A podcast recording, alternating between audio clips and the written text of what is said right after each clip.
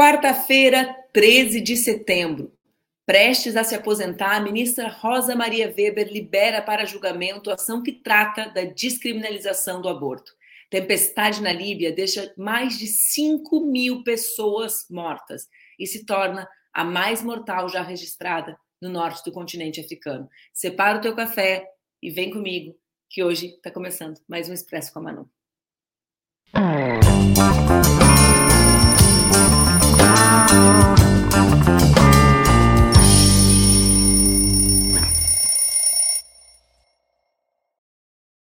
Bom dia, bom dia, bom dia. Cafezinho na mão. Tá começando mais um Expresso com a Manu, nosso programa diário que acontece aqui nas redes do Opera Mundi com transmissão simultânea nas redes Ninja.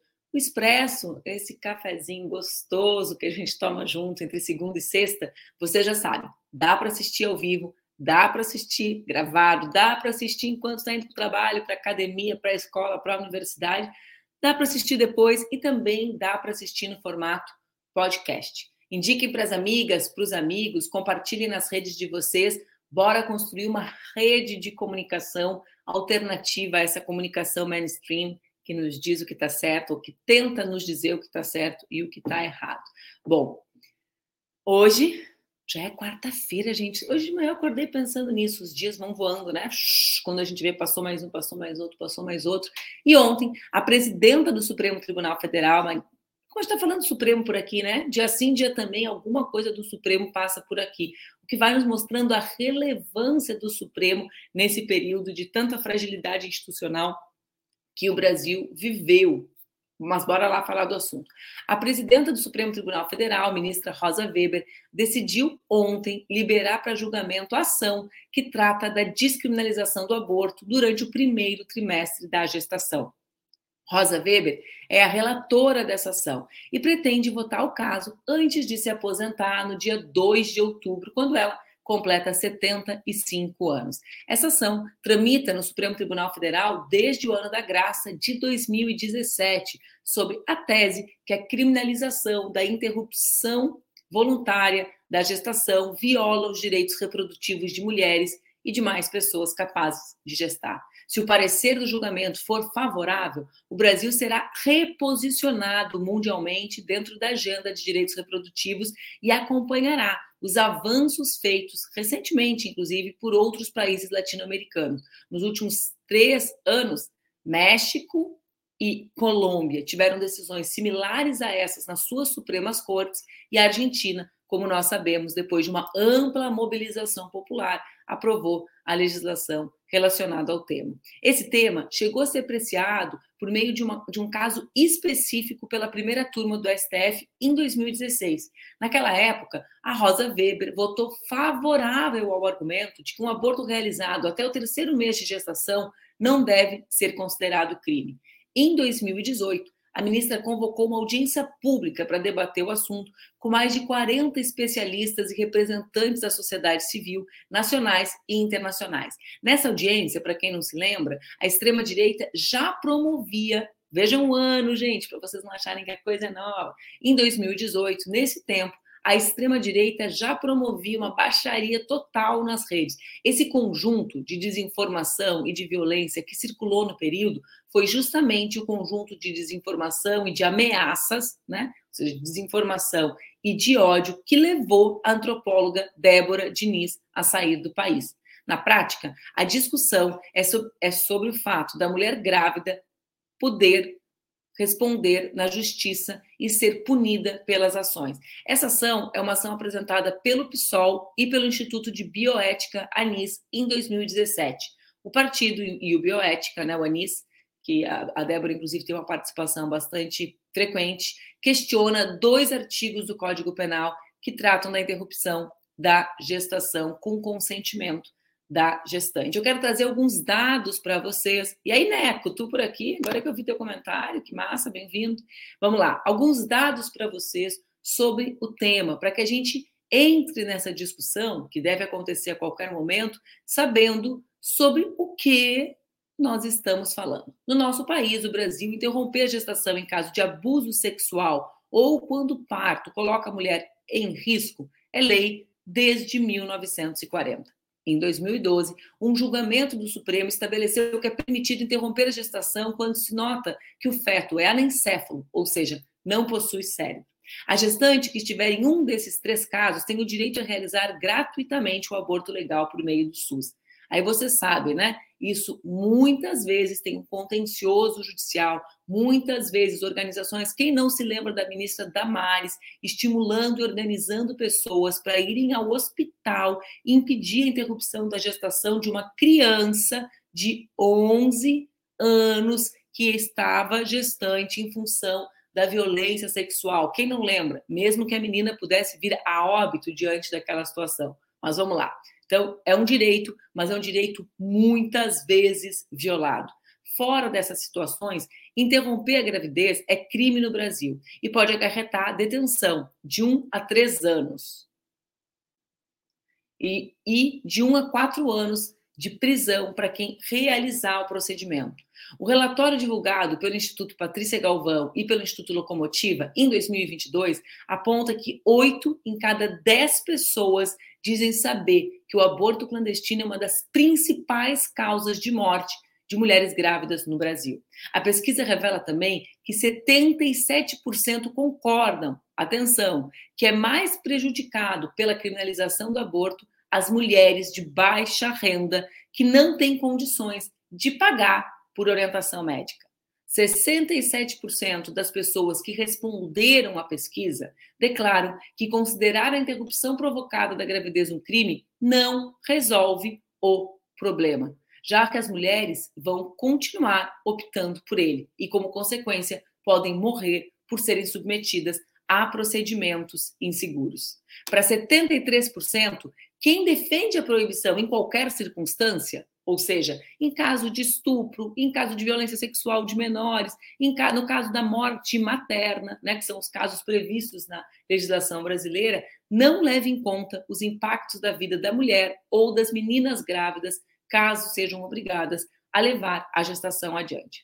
Outro instituto, Datafolha, em 2022, mostra que 65% dos brasileiros e brasileiras consideram que a lei que permite aborto em casos de estupro, anencefalia e risco à vida deve permanecer. Olha só, esse dado é interessante porque um dos momentos de virada de organização das mulheres brasileiras é justamente quando Eduardo Cunha tenta pautar aquilo que nós convencionamos chamar de bolsa estupro, ou seja, do estímulo financeiro para que mulheres não interrompessem as gestações frutos da fru, gestações que, que fossem oriundas da violência sexual. Então é importante que a gente saiba que a população brasileira reconhece que o que existe de legislação protege, mesmo que cumprida de maneira uh, ainda muito precária, porque muitas mulheres são submetidas às duas violências, né? Ao estupro, depois a violência da negativa dessa interrupção uh, de uma gestação absolutamente fruto de uma situação de violência, mas o povo brasileiro reconhece que essa legislação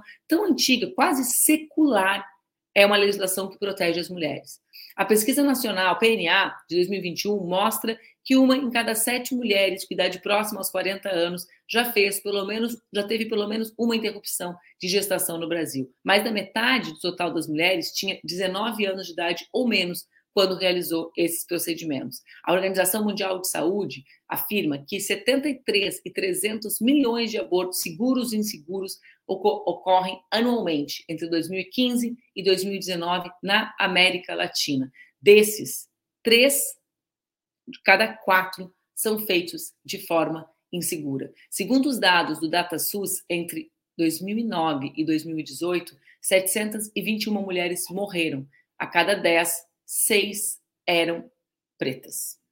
Ou seja, como tudo que a gente tem debatido, né, a questão racial também evidencia quem são as pessoas, não as que abortam, as que têm acesso ao aborto seguro, né, em clínicas clandestinas, pagando fortunas, e aquelas que são submetidas à violência à, à violência da, da negativa desse direito pelo Estado. Bom, vamos ver o que vai acontecer nos próximos dias com essa decisão da ministra Rosa Maria Weber de pautar isso antes da sua aposentadoria. Hoje é dia 13 de setembro, dia 2 ela sairá, 2 de outubro. Então, nos próximos dias, a vida do povo brasileiro será agitada, porque todos nós celebramos a vida da ministra, querendo que os frutos que ela deixe com a sua passagem pelo Supremo sejam ainda mais intensos nesse último período.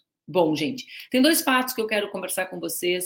Uh, o primeiro é retomar o tema do Rio Grande do Sul. Primeiro, né, tem uma notícia do último período, agora, do, da madrugada, dessa madrugada, que é o incêndio num dos prédios centenários da Universidade Federal do Rio Grande do Sul, da URGS, né? Muita gente de fora do Brasil uh, não sabe que a gente pula o Fzinho do nosso UFRGS, né? Que a gente fala URGS. A minha universidade, a universidade que eu estudo, inclusive agora, sou estudante, meu doutorado é lá, mas a universidade que é o, espaço de referência da produção de conhecimento de ciência do Rio Grande do Sul teve um dos seus prédios incendiados na madrugada de ontem. Eu vou buscar mais notícias depois, eu passo para vocês. Ontem também, vocês sabem que a situação uh, da, da, tragédia né, que acometeu o Rio Grande do Sul, da, fruto dos eventos climáticos que aconteceram lá, uh, se agrava dia após dia. Né? Então, Ontem nós já conversamos com vocês sobre o anúncio de 741 milhões para cidades feito por Geraldo Alckmin durante a visita no Rio Grande do Sul durante o final de semana.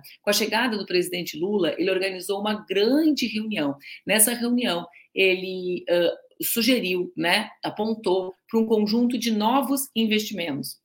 Investimentos liberados pelo BNDES para pequenas, para grandes empresas, para as pequenas, médias empresas da região poderem ser reerguidas, reconstruídas, a liberação do FGTS para mais de 300 mil pessoas daquela região e um conjunto de novas ações que fazem com que o conjunto de recursos se torne ainda uh, maior para a tentativa de reconstrução da, de é errado dizer, gente, que é uma região só do Rio Grande do Sul, porque primeiramente foi uma região, a região uh, do Vale do Taquari. Mas agora, né, uh, outras cidades, cidades da região da fronteira, da metade sul, inclusive Porto Alegre, tem cheias né, provocadas pelo excesso de chuva. Agora mesmo chove em Porto Alegre. Falando em chuva, ontem essa notícia fez eu refletir bastante e eu vou puxar a conversa com o Maurício, trazendo ela. Nos últimos dias, a gente falou muito sobre as chuvas que atingiram o Rio Grande do Sul, poderíamos ter falado sobre o terremoto uh, em Marrocos, que também fez muitas, teve centenas de pessoas mortas, mas ontem, na Líbia, uma tempestade deixou mais de 5 mil pessoas mortas. Essa tempestade já é considerada a mais mortal registrada no norte do continente africano. 10 mil pessoas estão desaparecidas. 10 mil pessoas estão desaparecidas. As fortes chuvas causaram o colapso de duas barragens, despejando ainda mais água em áreas inundadas. Essa chuva é resultado de um sistema muito forte de baixa pressão que provocou inundações catastróficas na Grécia na semana passada e se deslocou para o Mediterrâneo antes de se transformar num ciclone tropical. Na última sexta, como eu falei com vocês, Marrocos já tinha sido atingido. Os números exatos são exatos, né, ah, provisórios, mas o número é são 2.862 pessoas mortas, 2.562 feridas num tremor que atingiu a magnitude de 6.8 na escala Richter, que durou apenas 15 segundos os 15 segundos mais longos na vida dessas famílias. Esse tema da Líbia, eu disse que eu queria conversar com chamar o Maurício para conversar comigo sobre ele, porque para mim ele é revelador de como a pauta da imprensa e a pauta das nossas vidas é construída, deixando de lado muitas nações, que são as nações que são julgadas menos, menos relevantes, né? São as nações que não fazem parte do nosso olhar atento. E que mesmo as tragédias, muitas vezes, parecem ser menos trágicas. Vejam só, imaginem 5 mil pessoas mortas e 10 mil pessoas desaparecidas na Bélgica, na Alemanha, na Itália. Qual seria a dimensão dessa tragédia no noticiário e na vida das pessoas? Quem se recorda do incêndio da Catedral de Notre Dame? Para não falar de pessoas e falar de coisas, de edificações históricas, né? Uma edificação histórica, evidentemente, né? Uh, que nos emociona em função da sua beleza, da sua relação com a nossa, com a minha religiosidade, não, que não é a de todos. Mas a Líbia, o Líbano, Marrocos, o Irã, o Afeganistão, para falar de países que foram destruídos por outras razões que não naturais, mas pela guerra também, como é o caso da própria Líbia, também tem parques uh, imensos que contam a história da humanidade e que foram destruídos, muitos deles por bombas. Então, eu queria chamar o Maurício para conversar comigo, falando sobre essa tragédia da, da, da Líbia, mas também registrando o, o, o quanto a nossa agenda e o nosso olhar, mesmo para questões da, que são tão trágicas quanto os números que vêm, que nos chegam da Líbia, não chamam a atenção da, da imprensa tradicional, da chamada mídia de referência ou de relevância, e de setores importantes da sociedade, né, Maurício?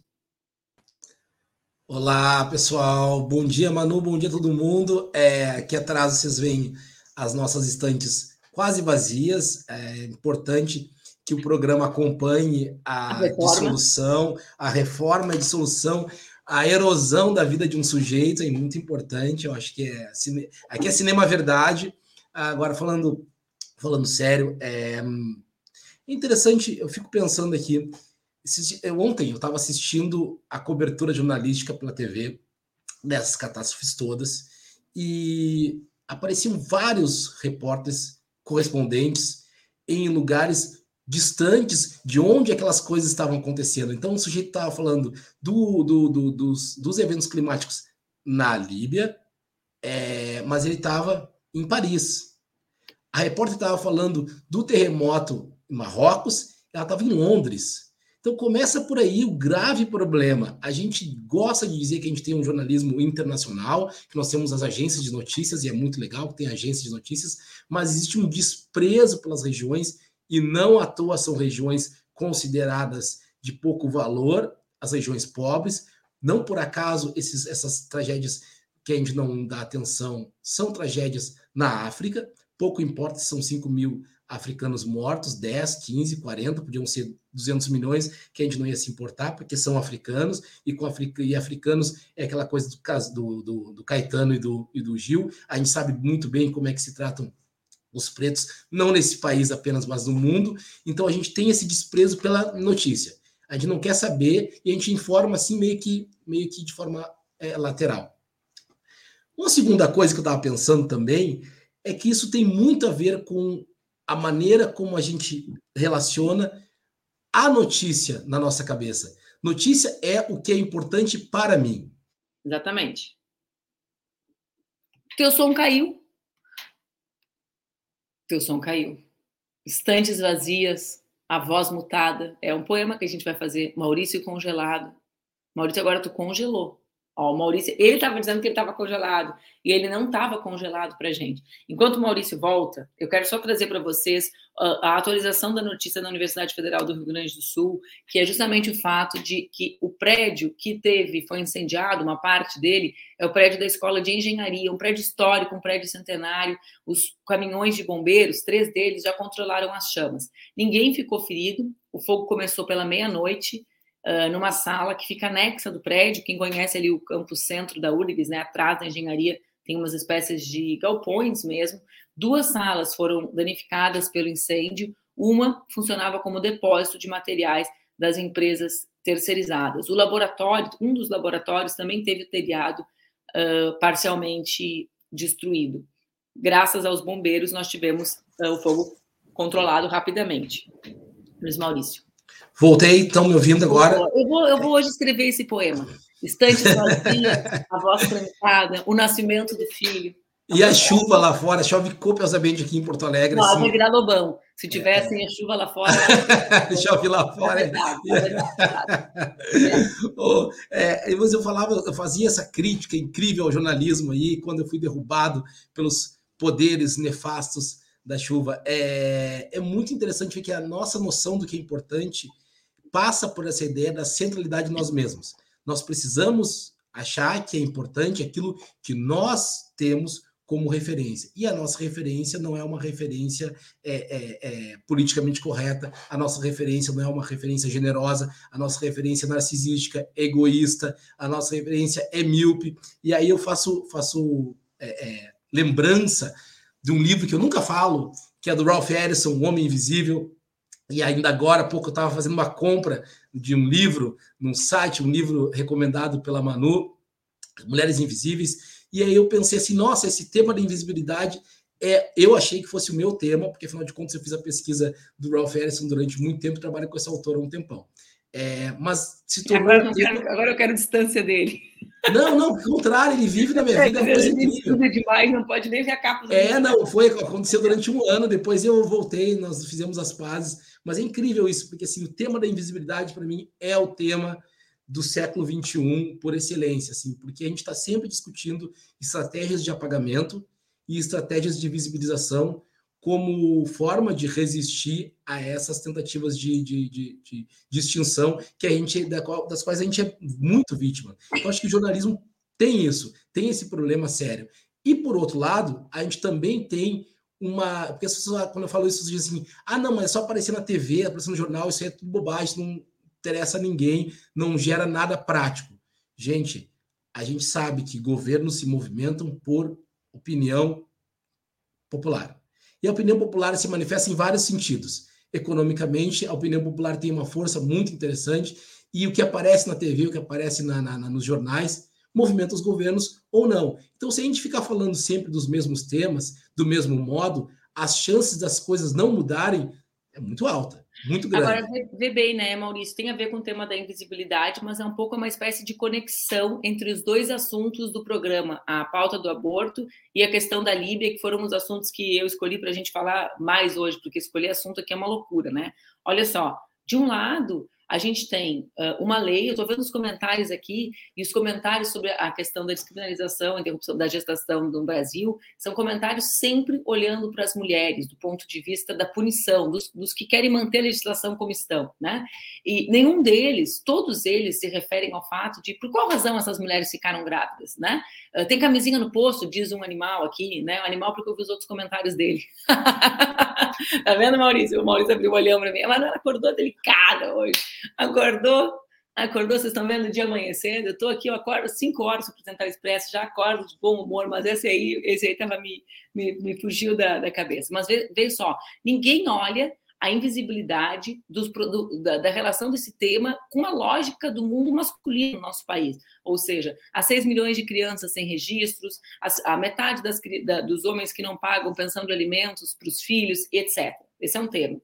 A questão da Líbia, alguém colocou aqui nos comentários, e, e acho que foi o Ricardo que colocou um comentário em que ele falava que quando teve a, o naufrágio do submarino, naqueles aqueles geniais bilionários que entraram no submarino uh, mexido por, pelo Atari, né, por um controlezinho de Atari pelo celular, naquele mesmo momento tinha uma embarcação com 300 uh, migrantes afundando, né, e que aquilo também não foi pauta. Ou seja, quando a gente fala dos invisíveis, a gente fala das agendas que não são agendas relevantes porque elas mostram outros temas, né? Então, esse tema, tá aqui o Ricardo, obrigada, Ricardo. Uh, sobre o Mediterrâneo. Aliás, essa questão do Mediterrâneo é um dos maiores silêncios nossos, Maurício. Né? Eu acompanho muito, eu sou. Eu e um amigo meu, que é o professor Júlio Veloso, a gente é ficcionado com essa ideia de, da proibição dos resgates no Mediterrâneo, sabe? Cara, é uma coisa que é contra a lógica do mundo marítimo, né? Tu não pode prestar socorro. Não pode, as pessoas elas conseguem chegar e os barcos são proibidos de atracar. Nesse momento, tem lá 300 crianças, um bebê de cinco meses que morreu afogado. Esses não, esses não são assuntos, como não são assuntos as balas que encontram os corpos das crianças ou dos jovens negros nas comunidades periféricas. E a Líbia também não. Não interessa se são cinco. O, o furacão da, da Flórida sempre é uma agenda na, né, no Brasil. E os 5 mil mortos na Líbia é o silêncio total. Então, tu tá certo, né? Essa invisibilidade ela, ela, é, ela é a invisibilidade das maiorias, né? É. Não, eu estava me coçando aqui, eu estava indo no limite do lugar de fala, porque é o tema da, do aborto, mas aí eu vi alguém, alguém falando no chat ali, eu me lembrei de uma coisa, eu tenho que dizer, né, gente? Sou filho de mãe solteira, eu nunca conversei com meu pai. E olha, são 43 anos, fiz 43 agora, dia 2 de setembro. E eu nunca encontrei alguém, nunca, que falasse algo desabonador sobre o meu pai. Ninguém disse assim, pô, você não teve pai, ele não assumiu você, não colocou seu nome na, na identidade, que coisa absurda. Nunca, nunca. Em compensação, em relação à minha mãe, mãe solteira, as pessoas faziam algumas considerações sobre, puxa, mas ela era mãe solteira, mas ela já não tinha um filho de um outro casamento, então ela teve dois homens. Aí digo, acho que ela teve muito mais que dois homens. Eu espero que tenha tido muito mais do que dois homens, que muitas mulheres, que ela tenha tido uma vida intensa desse ponto de vista, apesar da minha vontade freudiana de que ela tenha sido apenas mãe. Mas olha que interessante. Ao homem é reservado um espaço de prestígio tão grande que, mesmo que ele simplesmente dê as costas para o filho, nenhum comentário negativo é dirigido a ele. É naturalizado, né, Maurício? É naturalizado. É uma coisa impressionante. Eu tenho certeza absoluta, eu não vou me decepcionar, tenho certeza absoluta que a ministra Rosa Weber vai fazer um grande voto, um voto histórico, e, e o mínimo que a gente pode fazer, o mínimo que a gente pode fazer é reconhecer que o Estado não pode continuar indo na direção oposta da razão pela qual ele foi criado. O Estado tem que proteger as liberdades dos indivíduos. E uma liberdade mínima de uma pessoa é decidir se uma coisa que está crescendo dentro dela é uma vida ou não. Isso só cabe às pessoas que estão nesse momento grávidas, que estão nesse momento gestantes. Elas têm que poder decidir, porque que diabos é o corpo delas? A gente não pode cair nesse liberalismo tacanho que o corpo, o corpo é seu desde que você seja um homem.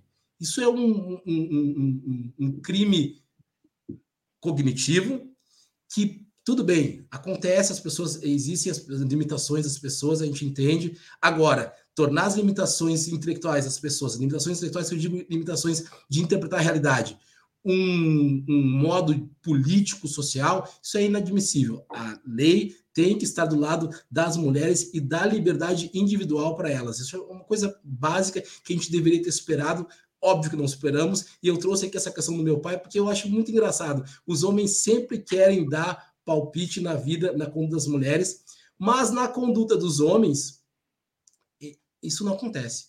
A gente está agora vivendo nos Estados Unidos a caçada a um foragido da polícia que assassinou a sua mulher, assassinou, que nem era mais mulher dele, mas enfim, assassinou. E aí as pessoas comentam assim: é, mas é preciso ver o contexto em que isso aconteceu o contexto em que um feminicídio aconteceu. Sempre há um homem para falar em defesa de outro homem, não importa o que esse homem tenha feito. E sempre há um homem para falar contra uma mulher, não importa qual direito essa mulher esteja sendo é, é, surrupiado. Eu até te digo, né? Esses homens, eles muitas vezes levantam a voz apenas para falar das mulheres. E aí eles tornam de maneira oportunista os homens invisíveis né? Os homens tornam-se sujeitos invisíveis apenas quando pra, não assumem a responsabilidade das, das, e as consequências da realidade que constroem. Sobre isso que tu estava falando, eu vi que saiu agora uh, aqui nos Estados Unidos um livro do autor daqueles, daquele, os autores daquele livro que é Como as Democracias Morrem. Acho que tu sabe, né? Levitsky e Ziblatt. Eles escreveram eu estou olhando o nome deles porque eu nunca consegui falar, tá, gente? Vocês sabem que eu tenho problema com palavras compridas, com palavras com muitas consoantes. Eu, a coisa que eu mais amava é quando meu marido tinha uma banda que chamava Pouca Vogal, porque era quase um reconhecimento de que a pessoa tinha direito de não conseguir falar palavras com poucas vogais, né? Que é o meu caso. Mas eles lançaram um livro, e eu ainda não li, pretendo, vou fazer que nem tu, vou comprar ele, vi na, na, no perfil do Davi, do meu orientador, que chama-se a Tirania das Minorias e de como as minorias né, uh, acabam construindo uh, a, a, forma, a maneira como nós, como o nosso modo de vida é construído. Mas, Maurício, sabe que eu estava eu tava te ouvindo e eu queria dar mais uma notícia do que aconteceu ontem, que tem relação com a violência policial, com os invisíveis, né? E com o esforço que a gente faz para que o Estado se reconheça como um promotor dessa violência e um propulsor das invisibilidades, digamos, propulsor, eu me puxei, Maurício, quase Genro, propulsor, propulsor das invisibilidades. Mas olha só, que é o fato do... Você lembra do episódio do Genivaldo? que foi o, o, o, homem colocado no camburão que transformaram em câmara de gás. Ontem, a sétima vara federal de Sergipe homologou o acordo entre a família dele, né, a mãe dele, uh, e a União. E a indenização vai ser de 405 mil reais. Evidente, né, gente? Não existe indenização para uma mãe que perde um filho torturado numa câmara de gás pelo Estado. Mas são passos, né, Maurício, para que o Estado reconheça a violência uh, uh, que promove e que deixe de tratar como acidental, né? Como são acidentais todas as mulheres que não têm que, que têm seus filhos sozinhas, né? Engraçado que é, é, é, engraçado no sentido trágico. Eu conversava com meu advogado semana passada, Maurício Mechin, e aí a gente conversava sobre vidas que valem mais quando elas são perdidas. E ele dava exemplos de pessoas que tinham uma vida muito sofrida, economicamente não rendiam para suas famílias aquilo que era necessário para a subsistência das, das, dessas, dessas pessoas, e quando elas morriam em uma situação adversa, havia algum tipo de seguro, dependendo de como elas morriam, e esse seguro rendia a essas famílias uma vida um pouco melhor. E era muito é muito triste que se que o capitalismo tenha gerado essas situações em que certas pessoas valem mais mortas e dependendo de como morreram, valem muito mais do que durante toda a sua existência e quase como uma máquina que precisa girar e que, que, que gira a partir da, da, da, morte, de uma necropolítica aí mais radical ainda do que aquela que a, gente, que a gente já conhece, porque ela gira com uma naturalização da indústria de, de, de indenizações. Quando eu falo indústria de indenizações, não é que não tem que ter indenizações, mas é para ver que o nosso único recurso passou a ser a indenização. A gente já não consegue mais lidar com a possibilidade de evitar que essas mortes e que essas coisas é, é, é, é, aconteçam. E nesse caso aí, tem vários requintes de crueldade, tem várias, é, é, vários elementos que assemelham a grandes catástrofes mundiais da história da nossa humanidade, a gente sabe das quais eu estou falando, e a gente sabe que, como a vítima não era uma vítima das nossas preferidas, a gente tem a sinalização que 400 mil é muito baixo, é uma indenização, claro, é, é, melhor que nada, mas é muito baixa. Essa família deveria receber muito mais. Eu lembro da família dos casos americanos. Os americanos são muito emblemáticos nessa questão financeira. É, a gente está falando de 4, 5 milhões de dólares que o Estado americano paga para vítimas de, de ação do Estado, especialmente violência policial. Então a gente tem um longo caminho para correr com isso. Não estou dizendo que a gente precisa trabalhar em direção às indenizações, não é isso, não é assim que faço a minha militância, mas eu sempre fico prestando atenção que a vida negra parece encontrar a sua real dimensão só na morte. É como se a gente fosse programado para morrer, que o nosso grande ato de vida fosse o, o evento de morte. É muito, muito decepcionante e triste. É, olha só, Maurício, eu ia botar sozinha para te quando eu te tiro do quadro, mas eu quero botar contigo. Vamos olhar a Anitta sendo premiada ontem, vamos falar de coisa boa. E onde, peraí, onde é que foi a premiação? Lá em Newark, minha grande cidade amada. Tá vendo? Eu ia fazer piada, vou fazer fora do ar, vou fazer fora do ar. Mas então, ontem à noite, a Anitta ganhou pela segunda vez o Video Music Awards com o melhor clipe latino com o hit Funk Have. Eu tô lendo aqui, ó, o olhinho da guria, o braço, o braço comprido, tirei a pauta, botei pequena. Ela já tinha sido a primeira brasileira a vencer a premiação no ano passado e ela foi novamente eleita a melhor da categoria, concorrendo contra, inclusive, a maravilhosa Shakira, que está depois do Piquet, rejuvenescida, né? Por aí. Vamos ver ela. Tem um vídeo dela, eu acho, não tem, meninas? Tem.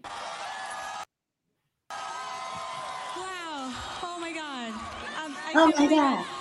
Uh, Brazil. We're here again, Brazil. We're here again. For the second time, we're here. Thank you so much for my fans. Without you, I would be nothing. I owe, I owe you everything I have. Thanks to my fans in Brazil, my fans in Mexico. Olha, a Anitta ela tem muitas.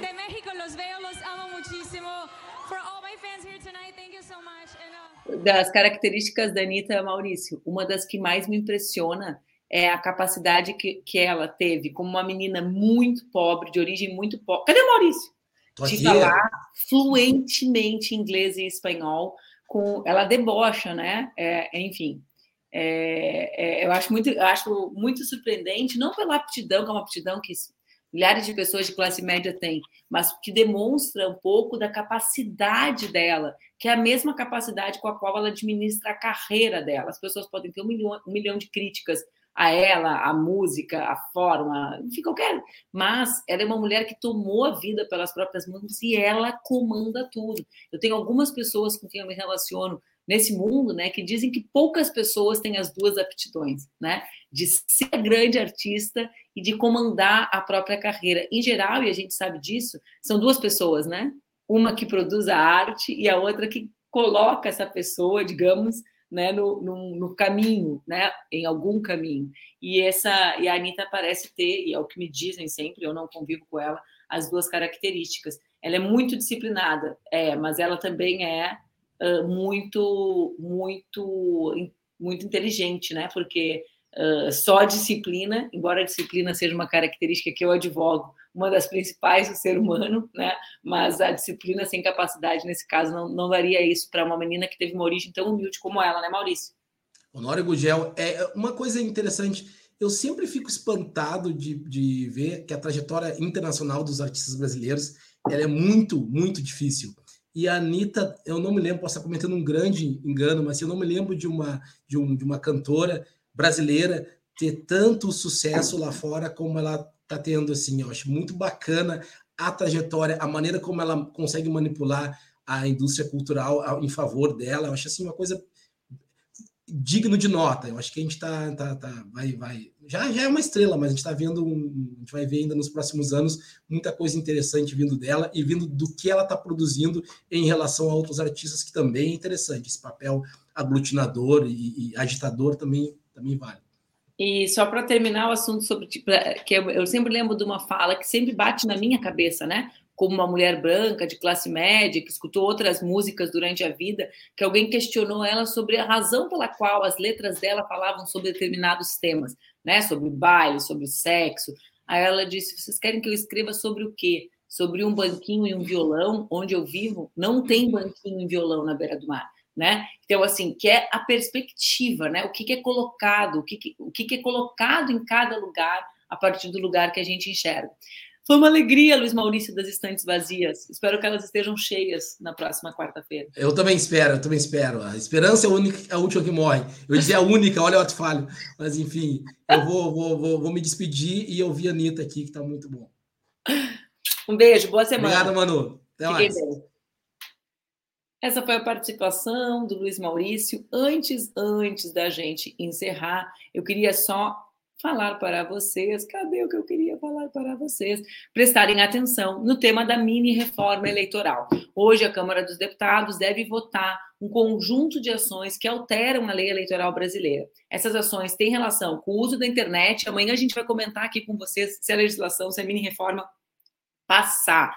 Mas vejam, de um lado, tem o tema, temas relacionados à internet, tem o tema de anistia a multas dos partidos que não privilegiaram mulheres e pessoas negras. Enfim, vamos ver o que a Câmara vai nos entregar. Vamos ver o que a Câmara vai nos entregar uh, durante o dia de hoje e amanhã, de manhã, com certeza, a gente vai conversar com vocês sobre a mini reforma eleitoral. Acompanhe na Câmara e amanhã às 7h30 aqui no Expresso com a Manu. Um bom dia, tenha um grande dia e amanhã a gente se encontra. Um beijo.